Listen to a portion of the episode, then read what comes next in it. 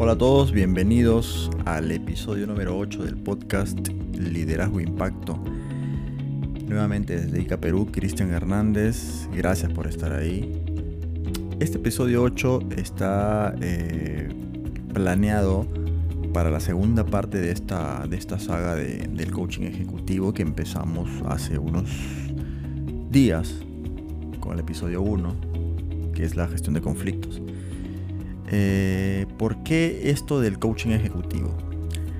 Porque eh, todas las personas que trabajan en alguna organización, sea esta eh, de cualquier industria, de hecho que una de las cosas que van a desear es llegar a niveles altísimos de rendimiento. No solamente los directivos, sino también el personal ejecutivo, el personal operativo y en realidad de cualquier tarea de que se trate. Así es que no es eh, para nada extraño que eh, se busque permanentemente y cómo hacer para llegar a niveles de desempeño altísimos. Y sin duda el coaching ejecutivo eh, entre sus logros tiene, tiene esto, tiene desarrollar al, personal de la manera más viable que logra al final impactar en un resultado increíble, que tiene que ver mucho con el, con el tope máximo que una persona puede, un colaborador puede ostentar para beneficio propio del equipo y obviamente de la organización. Por eso que, quise plantear esta, saga, esta saga o este grupo de, de, episodios de podcast que se encasillara en los cinco momentos del líder, que es lo que conocemos en el coaching ejecutivo, a partir de una metodología que plantea la ICC de Londres. Eh, y bueno, esta, segunda parte, habida cuenta que la primera es eh, la gestión de conflictos, esta segunda parte es el discurso del cambio. ¿Y por qué? Veamos. Nosotros, eh, no solo a partir de esta pandemia, sino desde siempre y por siempre jamás, estaremos expuestos siempre, siempre, siempre, siempre a un entorno cambiante un entorno en que habrá factores políticos, factores de salud, factores de toda índole, en las que no tendremos el control absoluto y que por lo tanto eh, su volatilidad dependerá de otros factores a su vez, increíblemente influyentes. Entonces, lo que corresponde a las organizaciones es estar preparadas a partir de su personal para lograr gestionar todas las variables que van bombardeando en la realidad, eh, eh, en la labor diaria, ¿sí? En la labor diaria. Así que pensar que, nosotros estamos expuestos a, factores cambiantes constantemente no es algo, algo novedoso, es, de siempre, es de siempre. Eh, y sin duda, y sin duda, la forma como uno puede, puede ver la realidad y sobre todo la necesidad de preparación de, del personal, de la gente, de la parte más importante de la empresa que es precisamente el colaborador, si uno no está muy preparado definitivamente la respuesta hacia el entorno va a ser no tan auspiciosa. Nosotros entendemos desde el coaching ejecutivo que debemos tratar en cada acto que hagamos a diario, ya que nos sintamos como parte de una organización viva ¿Y por qué, y por qué menciono esto, esto de viva? Porque eh, sí, pues, ¿no? Hay, muchas, hay muchas tradiciones que, a muchos eh, jefes, a muchos, eh, digamos, eso, jefes, ¿no? Creo que, es la palabra perfecta, jefes.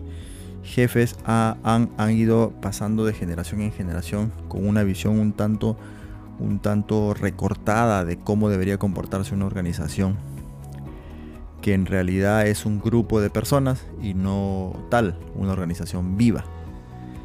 Eh, para el coaching ejecutivo no solamente, no solamente eh, basta con mirar a la organización como un ente, como un ser vivo, sino eh, es necesario que pasemos de esa clásica mirada de una organización piramidal a una estructura un poco más ambiciosa, realista y que sí responde a las expectativas del entorno cambiante.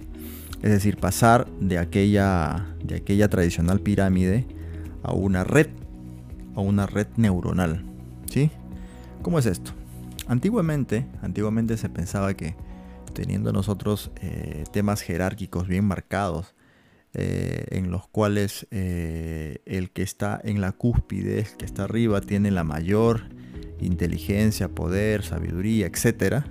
Y que el que está más abajo, en la base, debe obedecer todas las disposiciones, órdenes, directrices y demás que, que, caigan en cascada desde lo más alto. ¿sí? Eso es lo que tradicionalmente se hacía.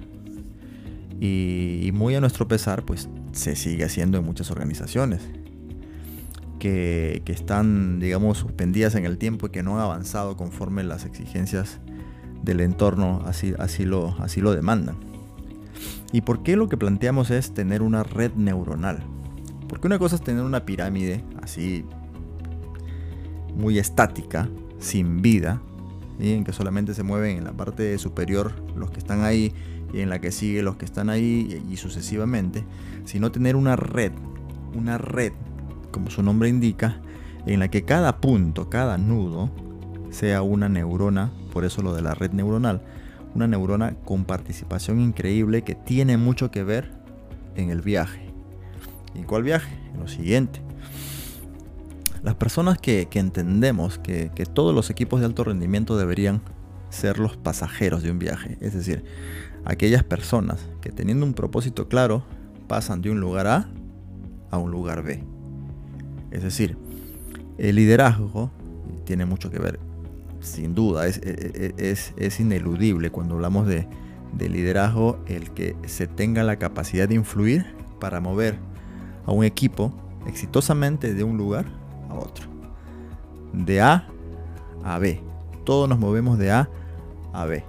¿sí? Y para eso la visión es completamente diferente. Cuando hablamos de una pirámide, de una estructura jerárquica, estructura dura, una estructura que no conoce sino cuestiones que tienen que ver con, los, con, los, las órdenes que se dan desde arriba, etc. Entonces, cuando hablamos de organizaciones vivas, de lo que hablamos es realmente de estructuras que funcionen bien y que estén permanentemente retroalimentando las exigencias que hay en el entorno, que siempre serán cambiantes. Entonces, en vez de hablar de pirámide, hablemos de red, de red neuronal.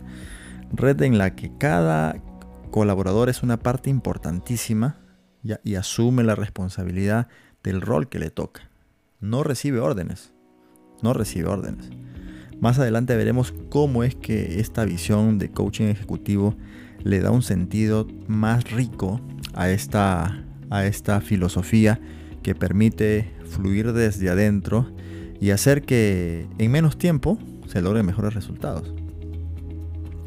Antiguamente eh, se pensaba que lo correcto era mirarnos como organización y funcionar como un reloj. Ahora no. Los que, los que somos muy, muy eh, inquietos en, buscar mayor información y, demostrar que realmente eh, hemos pasado muchísimo tiempo autosaboteando cosas nos damos cuenta que evidentemente el, funcionar como un reloj no, no, garantiza que una empresa de alto nivel sea sostenible, sino en todo caso que pase a ser una red coherente. Eso, ¿no? En vez de ser un reloj que funciona bajo preceptos, bajo órdenes, bajo parámetros establecidos y no puede haber ningún error, porque si uno de ellos se mueve, se cae todo o deja de funcionar. Pasar de eso a ser una red coherente pero coherente con el propósito que todos en conjunto tienen. Suena romántico, totalmente de acuerdo. Y sin embargo, es aplicable, es aplicable, existe. Y esto tiene que ver con el liderazgo que, ejercen las personas que desarrollan influencia, sin duda.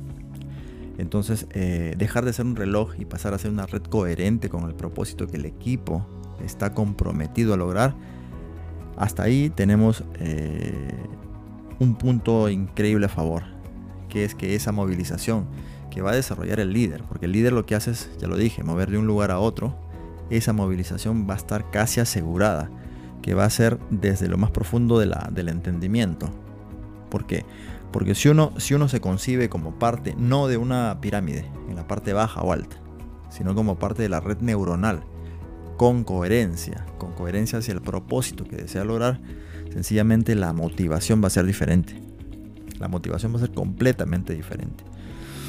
Lo que se tiene que ambicionar en estas organizaciones que sí responden positivamente al entorno buca, a este entorno cambiante, es que nosotros podamos construir un equipo que a su vez construya soluciones, no que reciba órdenes. Nosotros eh, vemos a diario ya eh, eh, grupo de personas, un grupo de empleados que reciben órdenes.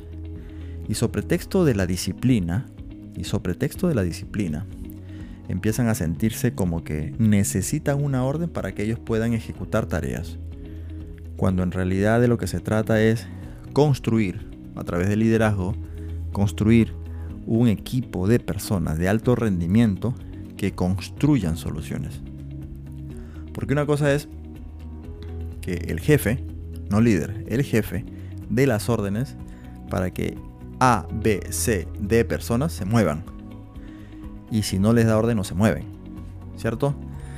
En cambio, de lo que trata el coaching ejecutivo, de lo que trata en este caso el liderazgo, es de hacer que la persona se sienta completamente importante y sabiendo que a pesar que puede cometer un error que no es reprochable, sino que es parte del camino del éxito, puede avanzar con creatividad a solucionar.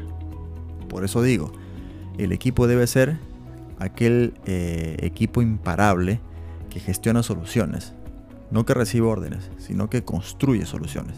Es decir, nosotros podríamos tener un equipo súper comprometido, súper comprometido, que quizás no esté siguiendo exactamente el parámetro delineado en un documento llamado planeamiento estratégico, pero está tan comprometido con el propósito, con la coherencia de la que ya les hablé, tanto así que es capaz de generar esa, esa solución en equipo.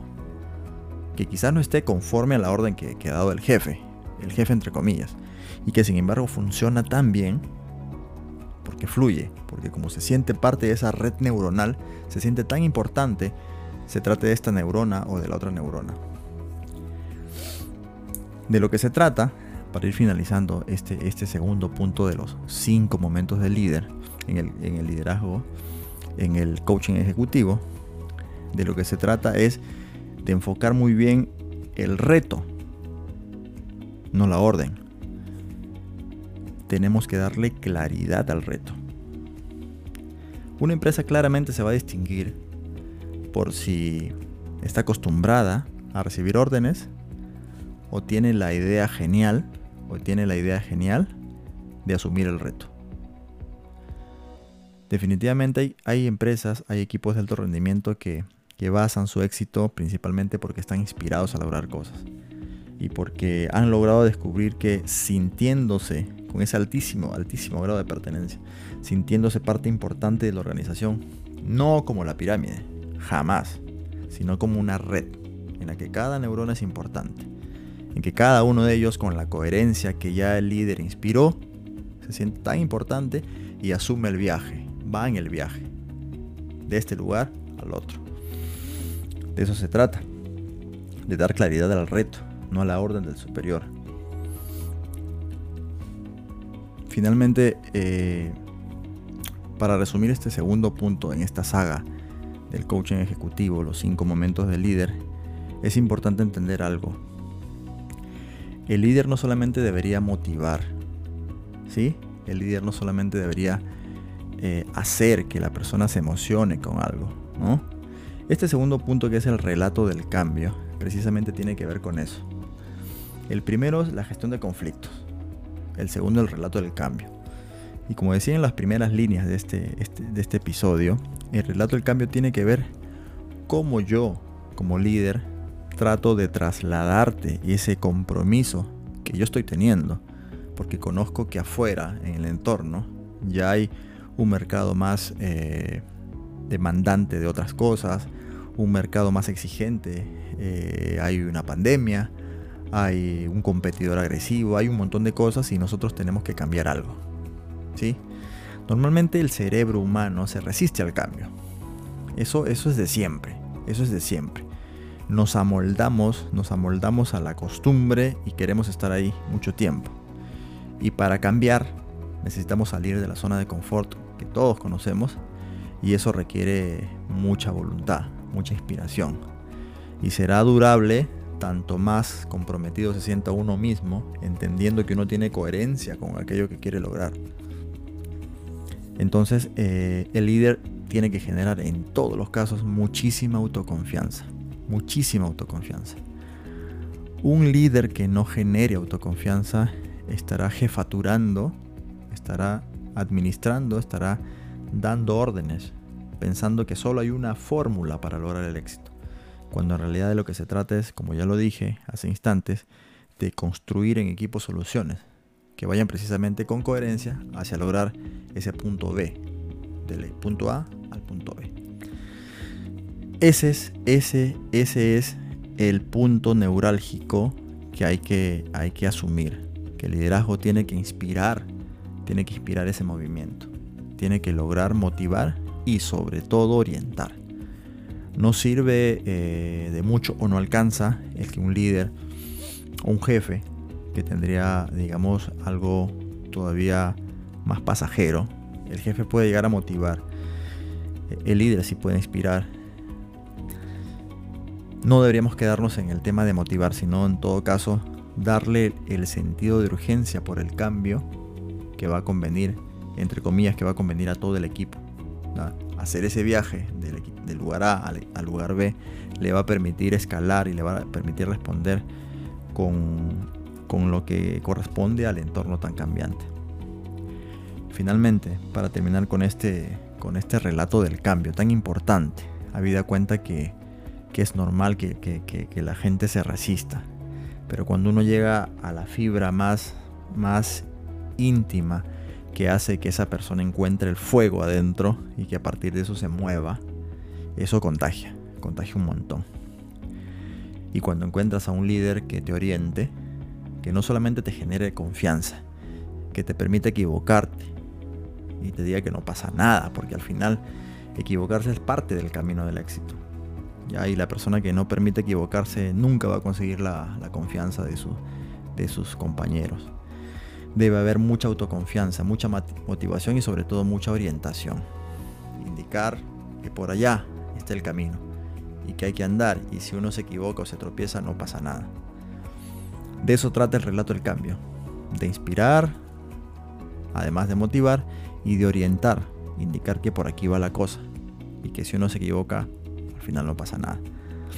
Muy bien, espero que les haya gustado este episodio dentro de la saga de, los cinco momentos del líder. Este es el segundo punto que tiene que ver con el relato del cambio. Cómo movilizar al equipo para ir de un punto A a un punto B como respuesta a ese entorno tan cambiante. Muy bien, se despide Cristian Hernández, hasta el próximo episodio y se cuidan. Un fuertísimo abrazo desde Ica, Perú y nos encontramos en el siguiente episodio. Chao.